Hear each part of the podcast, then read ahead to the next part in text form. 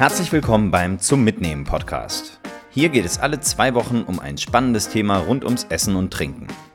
Ich spreche mit interessanten Menschen über neue Zubereitungsmethoden, Trends, alte und neu interpretierte Klassiker und die eine oder andere witzige Geschichte. Ich finde, Essen und Trinken sollte Spaß machen. Und deshalb möchte ich einen einfachen Zugang zu diesen, manchmal auch abgehobenen Themen schaffen. Ihr bekommt deshalb in jeder Folge praktisches Wissen zum Mitnehmen und Selbstmachen. Zum Beispiel lernt ihr, was Fermentieren ist und wie man damit zu Hause das leckerste Miso herstellt, wie man bewusst schmeckt oder werdet inspiriert, mit Bier vom Kiosk ein Biertasting für Freunde zu machen. Heute geht es um Fleisch und warum man nur das Beste nehmen sollte. Dazu spreche ich mit Jens-Uwe Bünger und Josh Japs, zwei zertifizierten Fleischsommeliers.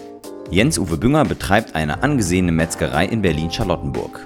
Josh Japs ist Gründer und Betreiber des Berliner Goldhorn Clubs, einer der exklusivsten Beefclubs der Welt. Wir sprechen darüber, wie man gutes Fleisch erkennt, wie das eigentlich schmeckt und wie man diesen Geschmack maximieren kann.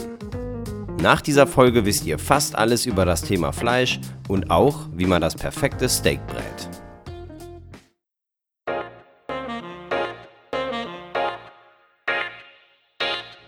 Vor 1,5 Millionen Jahren begannen unsere Vorfahren der Art Homo erectus Fleisch zu essen. Ausgelöst von der Fähigkeit, das Feuer zu kontrollieren, wurde wahrscheinlich in dieser Zeit das erste Mal gebratenes Fleisch gegessen. Auch wenn die Funde aus dieser Zeit nicht eindeutig sind, ist sich die Wissenschaft einig, dass Fleisch in dieser Ära meist eine Randerscheinung war und nicht entscheidend zum Energiehaushalt unserer Vorfahren beitrug. So richtig populär wurde Fleisch dann vor ca. 200.000 Jahren. Die frühen Homo sapiens entwickelten Jagdtechniken und Waffen, die ein effizientes Jagen möglich machten. Dadurch brauchten sie weniger Energie, erhielten durch die Beute, die anschließend gegrillt oder gekocht wurde, jedoch einen großen Energielieferanten. Die sich daraus ergebende positive Energiebilanz war ausschlaggebend für die schnelle Weiterentwicklung der Menschen. Vor ungefähr 11.000 Jahren wurden dann die ersten Tiere domestiziert, also vom Menschen gezähmt und als Nutztiere gehalten. Das machte den Konsum von tierischen Produkten noch einfacher. Die seit den 1960er Jahren vorwiegende Form der Tierhaltung ist die Massentierhaltung. Nutztiere werden bei dieser Haltungsform nicht artgerecht in sehr großen Stückzahlen und meist auf sehr engem Raum gehalten. Die durch diese Haltungsform ermöglichten geringen Preise haben Fleisch zu einem der beliebtesten Lebensmittel der Welt gemacht. 60 Kilogramm essen die Deutschen, ausgenommen 6 Millionen Vegetarier, jedes Jahr pro Kopf. Zum Vergleich, in der gleichen Zeit essen wir ca. 100 Kilogramm Gemüse. Fleisch macht also einen großen Teil unserer Ernährung aus. Ein guter Grund mehr, sich mit diesem Thema zu beschäftigen. Deshalb habe ich mich mit Fleischsommelier Jens-Uwe Bünger in einem belebten Charlottenburger Café getroffen. Ihn habe ich gefragt, woran man gutes Fleisch eigentlich erkennt. Der Preis zum Beispiel. Die Preise, die in Supermärkten verlangt werden, die implementieren einfach, dass es den Tieren nicht sehr gut gegangen, ähm, dass sie kein besonders gutes Leben gehabt haben können. Weil zu diesen Preisen kann man nicht Tiere umweltschonend und artgerecht äh, erzeugen. Das geht einfach nicht. Woran kann ich es erkennen? Das ist natürlich nicht so einfach. Ähm, auch ein, ein Fachmann, wenn er ein Stück Fleisch vor sich hat, natürlich kann er äh, an Haptik, Konsistenz, erster optischer Anmutung sagen, das kann nicht gut sein, wenn es schon so wabbelig daherkommt und vor Feuchtigkeit glänzt und, und man auch sieht, dass darunter schon eine Lache von Fleischsaft sich befindet, mhm. dann kann man davon ausgehen, dass es kein gutes Fleisch ist. Mhm. Aber das kann man per se auch nicht so einfach sagen. Auch gutes Fleisch kann man ein bisschen Feuchtigkeit, wenn es ganz frisch ist, mhm. ähm, abgeben. Ähm, da kommt es schon auf Vertrauen an auf denjenigen, der einem das verkauft, dass die Herkunft gesichert ist, dass die Kette vom Erzeuger über den Schlachter bis, zum, äh, bis zur Theke, dass das alles gesichert ist. Und da ist es schon eine Vertrauensfrage, ähm, davon auszugehen, dass man gutes Fleisch bekommt. Gutes Fleisch zu erkennen ist also gar nicht so einfach. Schlechtes zu erkennen dafür schon einfacher. Feuchtigkeit in der Verpackung, eventuell sogar eine kleine Lache Flüssigkeit deuten auf mindere Qualität hin. Außerdem sollte das Fleisch nicht labbrig sein.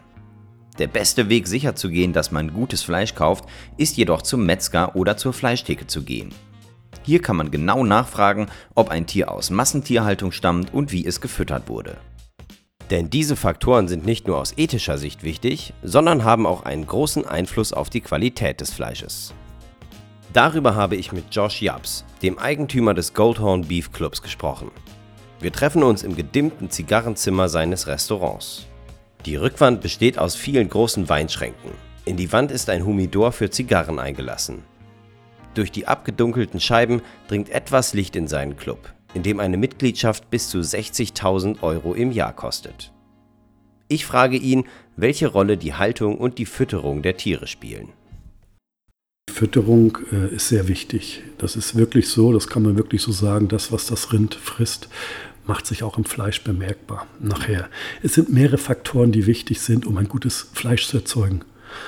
Wir wissen nicht, es geht los mit der Geburt, ja, wie wird es wie wird's gehalten? Läuft es neben der Mutter? Wird es von der Mutter getrennt? Ja, das wissen wir nicht. Das muss man wissen. Das ja, ja, ja das ist klar beeinflusst. Das. Ein glückliches Kalb ist immer besser als eins, was äh, Ängste hat, äh, was irgendwo immer von der Mutter getrennt wird. Oft zu früh. Mhm. Ja, so, also Mutter-Kalb-Haltung ist absolut top. Das ist die Basis, dass man auch ein gutes Produkt erzeugt. Mhm. Dann kommt es darauf an, wie ist der Futterplan? Was fressen sie? Wo stehen sie in der Weide? Stehen sie in den Schweizer Alpen oben und kriegen noch richtig Kräuter, ja, die da zwischen dem Gras hochwächst, was wir hier in Deutschland kaum haben, durch diese ganze Düngung da, ja, es ist Gras, Gras, Gras, aber es fehlt da an Nährstoffen, es fehlt da eben durch diese Kräuter auch stellenweise an äh, proteinhaltiger Nahrung, ja, das haben diese Rinder ja nicht und das ist auch eigentlich hier gar nicht so gewünscht, ja. So, das ist wichtig und äh, was ein Fleisch sehr schnell schlecht machen kann, sind Stresshormone. Und Stresshormone entstehen, wenn ein Tier vor der Schlachtung Stress hat. Das kann durch Transport sein, das kann sein, dass es äh, ja, im Schlachthaus äh, äh irgendwie durchdreht und Stress macht. Ja. Diese Stresshormone greifen eigentlich den Energiespeicher der Muskel an, ja, das Glykogen. Und wenn das fehlt, dann fehlt eigentlich das, was das Fleisch zart macht, die Reifung. Es entstehen zu wenig Milchsäurebakterien oder keine mehr und das Fleisch verstoppt. Das kann man eigentlich dann auch nicht mehr so essen. Gutes Fleisch entsteht also, wenn die Tiere ein gutes Leben hatten. Dazu gehört eine Fütterung mit frischem Gras, Kräutern oder Heu. Ebenso wichtig sind gute Haltungsbedingungen, also genügend Auslauf, keine zu frühe Trennung des Kindes von der Mutter und eine grundsätzlich artgerechte Haltung. Ein gut schmeckendes Stück Fleisch in einer guten Qualität hat seinen Preis. Und den sollte man auch zu zahlen bereit sein. Was aber, wenn am Ende des Geldes noch viel vom Monat übrig ist und man auf ein Stück Fleisch nicht verzichten möchte? Herr Bünger und Josh Japs haben hier zwei Ideen. Man kann Fleisch auch zu etwas Besonderem machen. Und dann kann man es sich leisten. Hm. Sollte man? Früher gab es, das sollte man. Denn wir alle denken ja in einer äh, Art und Weise heutzutage, dass man jederzeit alles haben kann. In der Konsumgesellschaft, in der Internetwelt ist ja alles sofort zur Hand. Das ist ja etwas, was uns als kleinen Handwerkern auch äh, total gegen den Strich geht. Also mir zumindest. Diese ständige Verfügbarkeit von allem. Diese Mangel an Wertschätzung, dass etwas auch seine Zeit braucht. Und äh, beim Fleisch ist es ja so, nicht ungefähr, von ungefähr hieß es früher, es gibt den Sonntagsbraten. Das war ja so, weil eben nur am Sonntag Fleisch auf den Tisch kam, weil es der besondere Tag der Woche war. Und ähm, es wäre nicht schlimm, wenn man dazu wieder zurückkäme. Da hätte ich überhaupt nichts dagegen. Denn äh, umso größer ist die Wertschätzung für dieses Stück Fleisch, was man dann an diesem besonderen Tag zubereitet und zu sich nimmt. Und von daher sage ich, jeder kann sich ein teures Stück Fleisch leisten, nur nicht jeden Tag, was aber auch nicht sein muss. Josh Japp sagt, dass man auch auf weniger beliebte Teile eines Tieres ausweichen kann. Man müsse nur wissen, wie man diese gut zubereitet. Man kann nie von schlechtem Fleisch reden und gutem Fleisch. Man kann äh, äh jetzt, wenn ein Tier gut, gut behandelt wird, ist alles gut dran. Es kommt immer auf die Zubereitung dann. Eine schöne Beinscheibe kann man auch lecker machen. Man muss halt wissen, wie. Und die Zeit dafür haben. Also das ist schon, ob man das gastronomisch umsetzen kann. Da gibt es wieder diese Spezialitäten. Ja, der eine macht Eisbein oder wie soll man so schön so Haxen oder wie auch immer, ist Weltmeister drin. Der hat sich darauf spezialisiert, ist ein günstiges Fleisch, kann man gut anbieten, ist eine Verwertung, finde ich ganz toll. Ja, so, aber du kannst jetzt nicht anfangen und sagen, du, ich habe hier Rinderohren, wer möchte welche, ja? Also man muss irgendwo gucken, dass man einen gewissen Bereich halt äh, einfach nicht verwenden kann, verwerten kann. Es gab ja mal, es gab ja mal die Zeit, wo der Mensch im Einklang mit der Natur gelebt hat, sag ich immer. Da waren wir im, im, noch im Gleich, Gleichgewicht. Ja. ja. Das ist ja längst überschritten. Ja, also eine Verwertung, wenn man so einen Indianer mal anguckt, der hat ja vom Büffel alles, fast alles verwertet, ja, ob das die Sehnen waren für den Bogen da, äh, alles Fell, alles, ja, mhm. Trockenfleisch gemacht, von den kleinen Stücken ausgeholt. Alles das hat er gemacht, aber äh, wo sind wir heute gelandet? Heute das, was wir nicht mehr essen, das schicken wir irgendwo hin zu den Chinesen, ja, mit zig Kilometer. Ne? Also es ist alles sehr, sehr, sehr kompliziert und durch die Globalisierung auch kaum verständlich nachvollziehbar. Das ist halt so. Der Einklang mit der Natur ist vielen Menschen heute wieder wichtiger. Die Rückbesinnung auf den Umgang mit Tieren, wie wir Menschen ihn bis vor einigen hundert Jahren pflegten, ist heute im Trend und nennt sich Nose to Tail. Der Begriff wurde schon 1999 von dem britischen Koch Fergus Henderson geprägt, der ein Buch darüber schrieb, wie man alle Teile des Tieres zu köstlichen Gerichten verarbeiten kann. Noch bis in die 70er Jahre war das auch in Deutschland keine Seltenheit. Auch Innereien standen oft auf dem Speiseplan der Deutschen. Mit dem Aufkommen von Supermärkten und dem Verschwinden von kleinen Metzgereien wurden diese Teile des Tieres aber immer unbekannter und unbeliebter. In vielen asiatischen Ländern werden auch Schweineohren, Hahnenkämme und noch vieles mehr an jeder Straßenecke verkauft. Nun erlebt diese Ernährungsart auch in Deutschland ein Comeback. Doch in der gehobenen Gastronomie ist das nicht immer einfach zu vermitteln.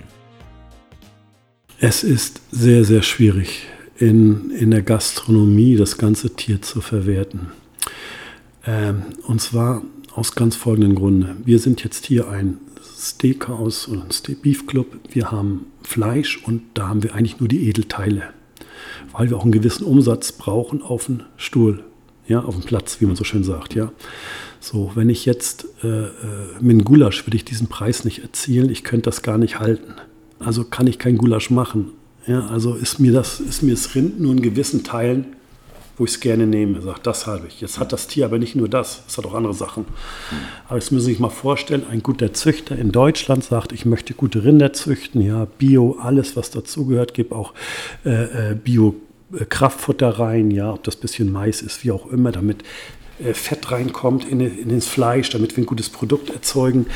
Der wird ja, wenn er es im Schlachtkreis reinbringt, dafür noch bestraft, dass er das gemacht hat, weil äh, gibt ja die Bewertung, äh, je weniger Fett, umso besser ist es. Ein gewisser Fettanteil muss da sein, aber wenn er übersteigt, dann gibt es so einen Abzug im, im Preis, ja, obwohl er viel mehr investiert hat. Er hat die Schaufel Mais, die er da noch zugibt, ja, das kostet ja Geld, das kriegt er nicht umgesetzt. Jetzt macht er das trotzdem und sagt, gut, jetzt verwerte ich mein Rind gerne ja, direkt.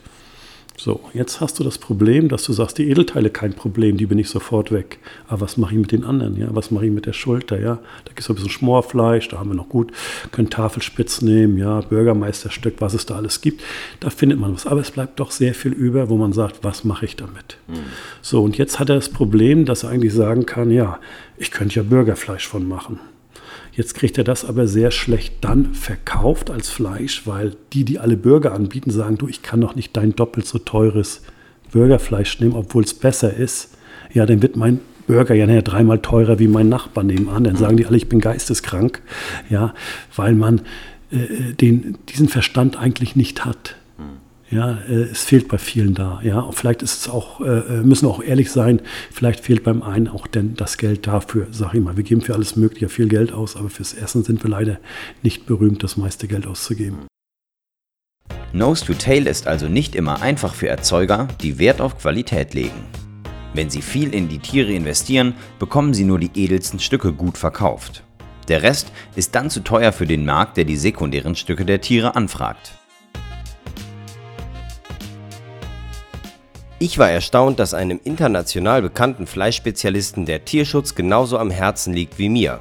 Und dass auch in Teilen der Fleischszene ein Bewusstsein für die Umwelt herrscht. Jetzt freue ich mich mit gutem Gewissen auf den zweiten Teil, der richtig Spaß macht. Der Geschmack von Fleisch. Ich habe Josh Japs gefragt, wie Fleisch eigentlich schmeckt. Wie schmeckt eigentlich Fleisch? Kann man das, kann man das überhaupt sagen? Man redet ja von Umami, diesen, diesen äh, Geschmackssinn, den man da nochmal äh, äh, rauskristallisiert. Es ist natürlich, man kann nicht sagen, Fleisch hat einen gewissen, jedes Einzelstück hat einen gewissen Geschmack. Man kann es nicht globalisieren. Filet schmeckt anders wie ein Ribeye. Wir haben ein bisschen mehr Fett drin, angenehm. Der Unterschied ist, liegt allein schon daran, wenn man beim Zubereiten von Fleisch, wo wir ja bestimmt nochmal eine kleine Probe machen werden, mhm. äh, ist es ja ganz wichtig, dass man erstmal erkennt, was, was möchte man für ein Stück. Ja, auf was habe ich Lust? Ist es zum Kurzgebraten oder Grillen geeignet oder muss ich das schmoren? Ja, so und dann äh, äh hat das natürlich jedes Stück einen anderen Geschmack. Und wir wissen, Salz ist natürlich ein kleiner Geschmacksverstärker, haben wir gerne. Fett ist der Geschmacksträger und Speicher. Ich erkläre das mal kurz so. Ich nehme ein Filet, ein Stück, und Sie essen jetzt das Filet im Mund und merken sehr zart. Sie merken die Röstaromen. Die Röstaromen ist eigentlich das Gewürz, weil die lieben wir. Und wenn es mal ein bisschen dunkler ist, freuen wir uns auch, weil das haben wir noch in unsere Gene drin von früher bei Lagerfeuer. Ja, nicht so gleiche Kerntemperatur hier 56 Grad, das hat nicht mehr geklappt. So, also wir lieben das ein bisschen, ja. So, und jetzt passiert Folgendes: Jetzt gebe ich das und mal essen und sagen, hm, zart, schmeckt die Röstaromen, aber ich habe es runtergeschluckt. Es bleibt nicht viel bei hängen, ja. weil es trocken ist in dem Sinne. Jetzt nehme ich das Ribeye mit einer inter- und intramuskulären Fetteinbindung. Und jetzt passiert folgendes: Ich grill das und diese kleinen Fettäderchen, die da drin sind im Ribeye, die durchtrennen ja auch die anderen Phasen. Es macht es sehr zarter und das Fett bleibt dann der, der, der Speicher. Das heißt, diesen Geschmack verteilt sich durch das Kauen im ganzen Mund, im Gaumen, oben, überall. Ich habe es runtergeschluckt und ich habe immer noch diesen feinen Geschmack drin. Das ist eigentlich schon mal, damit man mal versteht, wie der Unterschied ist. Ja. Darum macht man auf ein schönes Filet auch gerne mal ein bisschen äh, äh, Butter rüber, schön geklärte Butter, und gibt ein bisschen Fett dazu, dass wir die Abrundung besser haben. Das Fett löst die Röstaromen, die man oben erzeugt hat, Maillard-Reaktion, ja, je nachdem wie die Temperatur. Darum haben wir in der Pfanne immer eine gleichmäßige Bräunung, ja, weil die komplett aufliegt und sagt, okay, wir lieben das, gleichmäßig gebräunt. Der Körper sagt, wow, schmeckt gut, aber es fehlt so ein bisschen hm, der Pep. Mhm. Und wenn man jetzt mit dem Holzkohlegrill arbeitet, dann hat man eine Stelle, die ein bisschen dunkler ist, eine ist ein bisschen heller. Wir haben unterschiedliche Stufen der Maillard-Reaktion und somit auch äh, sensibilisieren wir viel mehr Geschmacksknospen im Mund. Und wir haben wieder diesen, diese Rückerinnerung, äh, was uns drin ist, an diese Zeit, äh, äh, ja, wo wir mal über Feuer gegrillt haben. Ne? Ja, das bedeutet, der, der, die, der, das Fett im Fleisch bleibt länger im Mund als ja. andere Bestandteile des Fleisches und da es dann gesättigt ist mit dem Geschmack, bleibt auch der Geschmack länger. Richtig, richtig. Super, super interessant. Das heißt, es gibt also, es gibt aber keine festen Kategorien. Zum Beispiel bei Whisky sagt man ja, der, es gibt, der kann rauchig sein und da mehr oder weniger stark ausgeprägt. Oder beim Bier kann man auch sagen hopfig, wie stark ist es da oder wie malzig ist es. Das sind aber Kategorien, die es so beim Fleisch nicht gibt eigentlich, oder? Doch, doch, die gibt es in dem Sinne auch. Das hängt mit der Reifung zusammen, mit Abhängen. Je länger ich es reife, umso intensiver wird der Geschmack. Ich sage mal, den Schinkengeschmack. Irgendwann ja, äh, ist der auch zu stark und dann sagt man, nee, das schmeckt ja auch nicht mehr heiß. Ja, also das hängt auch damit zusammen, wie lange man und wie man das Fleisch abhängt. Ja, und äh, diese, diese, dieser Reifeprozess mhm. ist natürlich auch dafür ausschlaggebend. Ein gut gereiftes Stück Fleisch ist immer, immer, immer besser als ein ziemlich frisches Stück oder wenig abgehangenes Fleisch. Rohes Rindfleisch kann man gar nicht kauen, wenn man es ganz frisch hätte. Warum ist das so? Ja, weil das eben zusammenhängt mit, äh, äh mit der Starre, mit dem pH-Wert im Fleisch, der sich dann verändert. Und das kennt man manchmal, man kriegt manchmal ein Steak und beißt da drauf rum, wie auf so einen Unglum. Denkt, was ist das denn mhm. jetzt hier? Kaugummi oder was hast du hier erwischt? Ja? Äh, das kriegst du nachher gar nicht mehr äh, durch die Reifung, äh, passiert das gar nicht. Ja? Das ist einfach zart, ja. Die unterschiedlichen Geschmäcker werden dem Fleisch also durch das verwendete Tier, durch das verwendete Stück, dessen Fettgehalt und den Röstgrad gegeben. Der Röstgrad gibt dem Fleisch die Würze und die beliebten Umami-Aromen. Etwas Salz kann diesen Geschmack nochmals verstärken und unterstreichen. Die Marmorierung, also der Fettanteil im Fleisch, nimmt während der Zubereitung diese Aromen auf und speichert sie.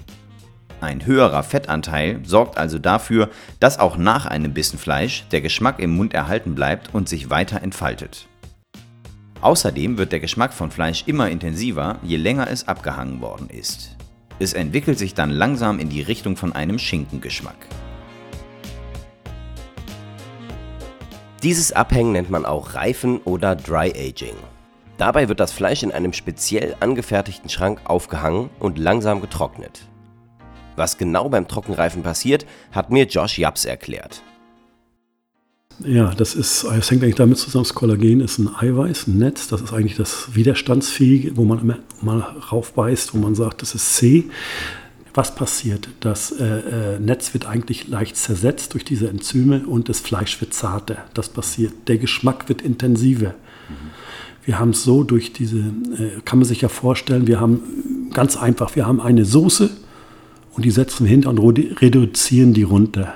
Je intensiver wird der Geschmack. So kann man es ein bisschen vergleichen. Naja. Fleisch muss also fast immer reifen, bevor man es verzehren kann. Das liegt daran, dass nach der Schlachtung eine Reihe von chemischen Prozessen in Gang gesetzt wird. Schön formuliert kann man sagen, der Muskel erschlafft, die Sauerstoffversorgung in den Zellen wird unterbrochen, der pH-Wert sinkt, die Muskelfasern werden fest. Anders ausgedrückt, die Totenstarre setzt ein. Wenn man zu diesem Zeitpunkt das Rindfleisch essen würde, wäre es zäh. Deswegen lässt man Fleisch reifen, denn bei der Reifung lockern sich die Fasern wieder und das Fleisch wird zart. Zuallererst, nicht immer ist Fleisch gereift. Fleischreifung geht nur unter Aufsicht von Fachpersonal und verlangt Lagerkapazitäten.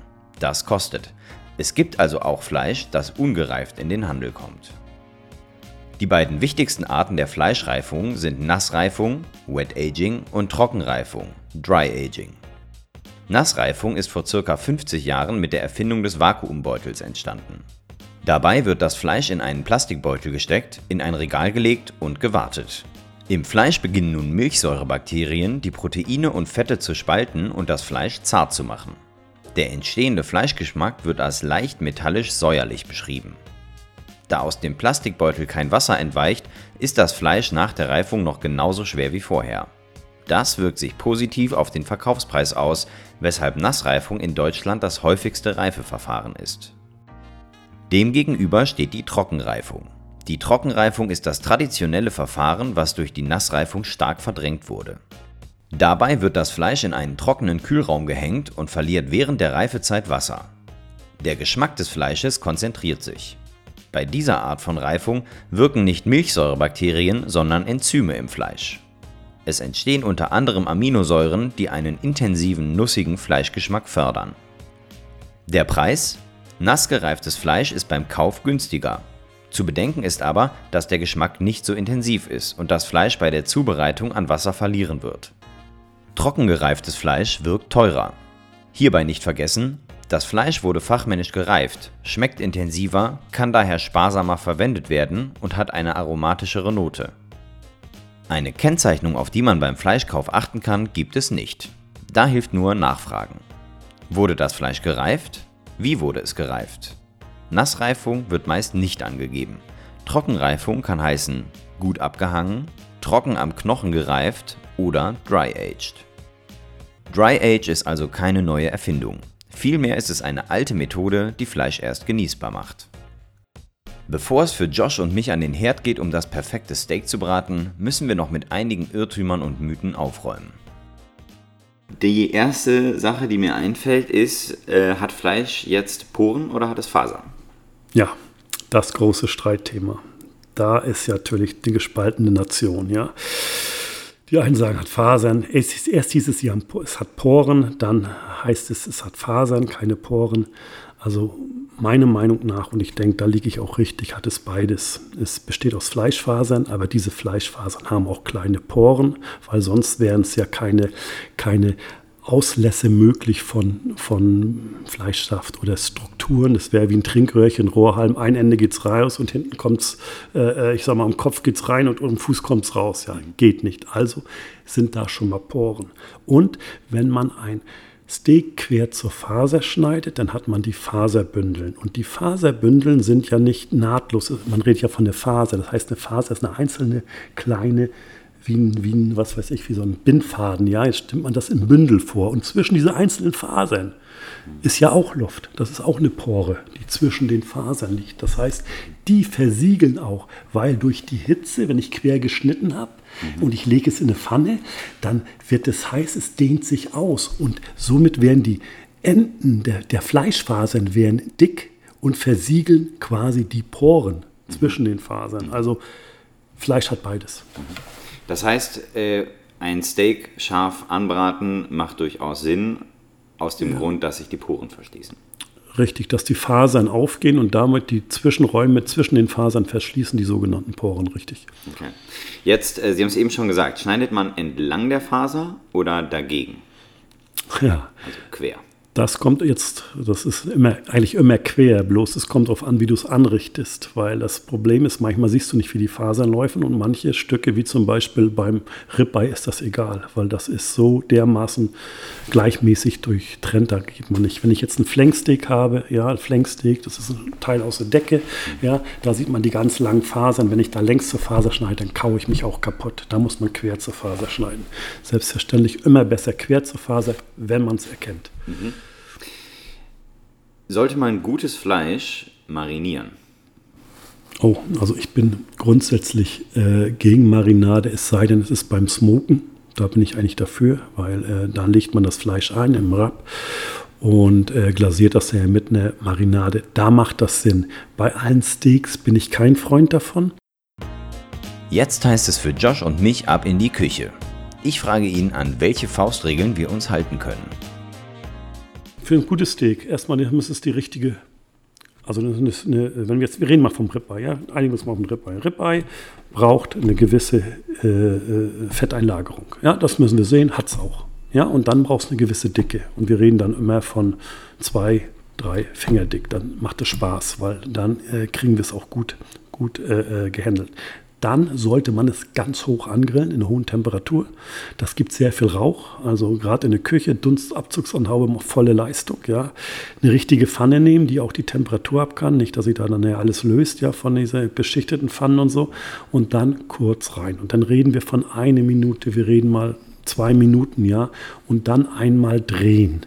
Ja, so, jetzt sagt man natürlich oft immer, ein gutes Steak dreht man nur zweimal, sagen dann viele. Nein, ein gutes Steak dreht man alle 25 Sekunden, weil wir dann durch die hohe Temperatur unten eine Kruste aufbauen. Das heißt, wenn ich kurz raufgehe, es erhitzt sich unten ja, und drehe es dann um, und es ist ein dickes Steak, dann ist es unten halt die andere Seite heiß und oben kühlt es wieder ab. Dann drehe ich es wieder um und so baue ich mir eine richtig harte Röstung auf. Und die Röstung, haben wir vorhin schon drüber gesprochen, ist das Gewürz. Röstarom lieben wir. Das ist das Gewürz. Salz verstärktes, Fett speichertes und transportiertes. Mhm. Das ist wichtig. Und danach kommt es in den Ofen? Ja, danach gehen wir es in eine Ruhezone. Wenn wir jetzt vom gereiften, weil jedes Fleisch hat ein anderes Verhalten. Äh, nicht gereiftes oder wenig abgehangenes Fleisch reagiert anders als gereiftes Fleisch, mhm. weil es ja noch mehr Wasseranteil hat drin. Ja, also das kann man nicht in der Regel sagen. Und man kann es auch nicht gleich, wenn ich jetzt ein Steak äh, drehe, ja, und ich habe es auf der Pfanne und sage, wow, schön dunkel. Und ich nehme den Finger mal einmal und drücke da kurz mal oben rauf und das ist fast hartes. Mensch, das ist ja schon tot. Nein, es ist die Oberflächenspannung die entspannt nachher, dann wird es ganz weich. Und durch das Ruhen, je nachdem wie dick das Stück ist, das ist ja auch noch ganz wichtig, ja, habe ich da ein 5 cm Stück, brauche ich natürlich dreimal so lange wie ein 2 cm oder 3 cm Stück, ja. Also das muss man, das muss man dann immer so äh, äh, abwägeln, ja. Aber was wichtig ist, hohe Temperatur angrillen. Ja, und wenn wir, und wenn wir wirklich, wenn wir höhere Stücke haben, dickere Stücke, ruhig die Kanten, die Schmalflächen mit Röstaromen erzeugen. Ja, alle Seiten ein bisschen Zange nehmen, ja, leicht drehen und immer noch mal schön schön, dass wir schön viel Röstaromen haben, ja. Dann in Ruhephase geben. Die Ruhephase kann auch dieselbe Pfanne sein, wo wir drin haben, aber bitte von dem Boden wegnehmen. Mhm. Das heißt, ich könnte zum Beispiel, das sage ich jetzt mal, ich könnte dicke Rosmarinäste reinlegen und das drauflegen, dass der Kontakt nicht zu Boden ist. Dann ruht das. Wer es gerne mit Kräuter macht, Rosmarin rein, bisschen Thymian rein, bisschen Knoblauch rein, dann schöne Butter rüber und aufmelzen und immer wieder rüber und einmal drehen und immer wieder rüber. Ja, dann kriegt man ein super entspanntes Fleisch hin und das zerschneidet. Das kannst fast mit der Gabel zerschneiden, sagst du mal so. Ne? Mhm. Das hört sich tatsächlich sehr, sehr gut an. Äh, ich würde vorschlagen, ähm, wir können das ja einfach mal ähm, live uns angucken, oder? Ja, und wo kriegen wir jetzt ein gutes Stück Fleisch her? Keine Ahnung, was, was würden Sie denn vorstellen? Ja, wir gucken jetzt mal im Reifeschrank. Ja? Sehr gut. Josh und ich gehen zu dem Reifeschrank, der sich in seinem Restaurant über die Länge von sieben Metern erstreckt. Durch die Glastüren sehen wir eine Vielzahl an verschiedenen Fleischstücken in unterschiedlichen Reifegraden. Der Boden des Schranks ist mit Holzkohle bedeckt. An der aus Salzsteinen gebauten Decke haben sich Stalaktiten aus Salz gebildet, also kleine Zapfen, wie man sie sonst aus einer Tropfsteinhöhle kennt. Das so entstehende keimfreie Klima ist wichtig für eine gute Reifung. Josh zeigt mir, was der Schrank zu bieten hat. Hier sieht man Fleisch in verschiedenen Reifegraden. Ja, hier sieht man, guck mal, jetzt siehst du das ein Ribeye. Ja, siehst du die schöne ja, Einlagerung? Ja, das kannst du überall sehen. Und diese Stücke wird das Auge sagen, nee, das will ich nicht, das sieht mir alt aus. Ist aber das Beste. Genau, also gerade ganz unten kann man sehen, das sieht ja wirklich ja, alt aus, sagt, äh, fast schon mumifiziert. Äh, wie alt ist dieses Fleisch denn? Ja, das jetzt, das ist sechs Wochen. Sechs Wochen, mhm. so schnell geht das. Und ist das mhm. das Älteste, was es hier gibt? Nee, oder? Das Älteste, was es gibt, ist hier unten. Das haben wir seit 2015. Boah. Okay, also das sieht eigentlich aus fast schon wie ein alter Baumstamm. Ja. Ähm, außen eine dicke Fettschicht drum, oder? Ja. Ist es Fett? Das ist Fett. Und ja, innen richtig. drin ist das Fleisch eigentlich schwarz schon. Oder wieso? Nein, es ist nicht so. Ähm, äh, das Fleisch, was wir jetzt so eingemantelt haben, hat in der Mitte nur noch einen leichten Kern, den man essen kann. Der ist nicht, das ist nicht groß. Das kann man auch nicht mehr grillen. Das ist quasi ein Schinken geworden. Mhm. Ja, das kann man nehmen für einen schönen Carpaccio. Das kann man so ein bisschen Olivenöl rüber, ja, dünn schneiden, ein bisschen Parmesan, wunderbar. Bis Rucola passt. Welches Stück Fleisch bietet sich denn an, um es ähm, mal zuzubereiten? Ja, wir waren vorhin beim Ribeye, dann bleiben wir mhm. beim Ribeye. Ja? ja? hört sich gut an. Hier siehst du zum Beispiel, das sieht ja sehr lecker aus hier. Ja? Siehst du, wie das durchzogen mhm. ist hier? Gut das ist gut marmoriert, ja. Mhm. Das ist so ein Stück, da schneiden wir uns jetzt mal ein schönes Steak runter mhm. und dann machen wir uns das mal fertig. Ja? Hört sich gut an. Ja. Super. So, jetzt nehmen wir das mal so. Dann schneiden wir ein schönes Stück runter hier. So, mhm. schau mal hier, diese Breite. So, das ja? sind genau so zwei Finger, oder zwei bis drei Finger breit. Ja, gehen wir runter. Aha. Wie viel Gramm sind das dann ungefähr? Ja, wir werden mal gucken. Das sind jetzt hier so, denke ich mal, so um die 350. Also schon ein dickes Stück Fleisch. Ja. Salzen wir jetzt das Fleisch vor dem Braten? Nee, oder? Wir, ich mach's danach. Mhm. Ist aber jetzt nicht falsch, wenn man es vorher macht. Okay. Salzen geht, Pfeffern wird nicht gehen, der verbrennt, das schmeckt bitter, das wollen wir nicht. Das Salz trocknet also das Fleisch nicht aus, wie man das manchmal hört. Äh, doch, in einem gewissen Zeitraum ja, aber wenn man es kurz vorher salzt, deswegen heißt es nicht, boah, das Fleisch ist das geht, das geht eigentlich nicht. Und ein Salzkorn nimmt ja auch nur so viel auf, so groß wie er ist. Der wird ja nicht dadurch ja. fünfmal so groß und ja. nimmt die ganze Feuchtigkeit raus. Ja. Klar, es zieht Wasser, aber erst nach einer gewissen Zeit. Mhm. Und wenn wir es kurz vorher salzen und dann reinmachen, ist es auch okay. Ne? Okay. So. Gut, also man tut jetzt einen äh, Schuss Öl in die Pfanne. Ja. Ähm, das ist einfach irgendein Bratöl, nehme ich an, oder? Das ist, ja, wir haben genau. jetzt hier ein Sonnenblumenöl. Sonnenblumenöl. Ja, ein bisschen rein. Und dann wartet man, bis ja. das eine gute genau. Temperatur erreicht. Woher weiß man, dass es heiß genug ist? Hm, den Nachbarn fragen soll den Finger mal reinhalten. Nein, es fängt schon an, ja. Gut, also das heißt, man tut es rein, wenn es richtig brutzelt, weil man es ja scharf anbraten will. Genau. Mhm. Okay. Jetzt legen wir es mal rein. Warte mal.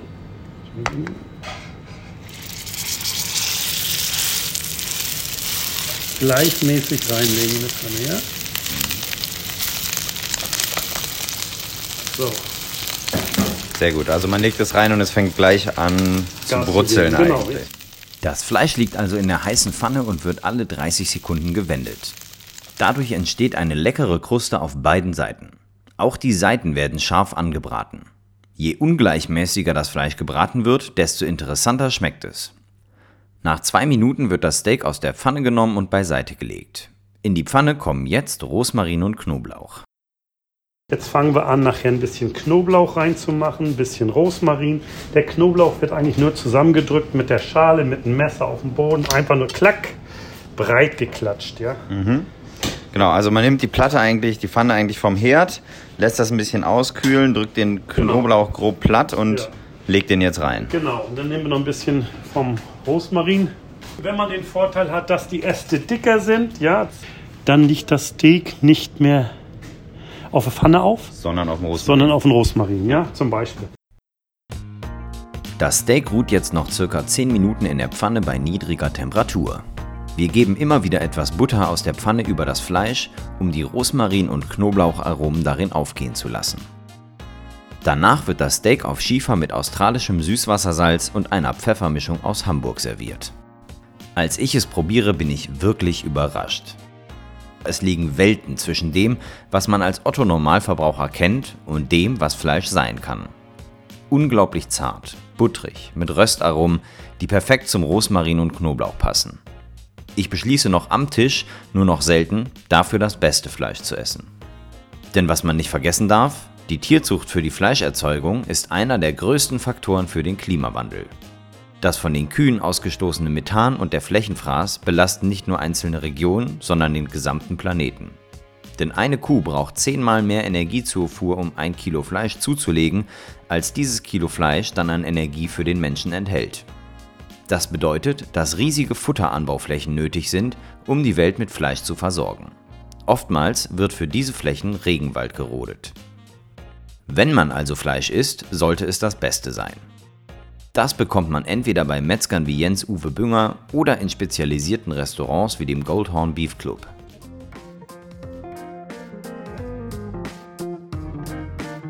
Wer das Rezept mit Rosmarin ausprobieren will oder viele weitere leckere Rezepte entdecken, für den habe ich ein Rezeptbuch von Josh Jabs in der Podcast-Beschreibung verlinkt. Wenn euch der Podcast gefallen hat, abonniert ihn und wir hören uns in zwei Wochen, wenn es darum geht, mit welchen Produkten man Fleisch ersetzen kann und wie die Ernährung der Zukunft aussieht.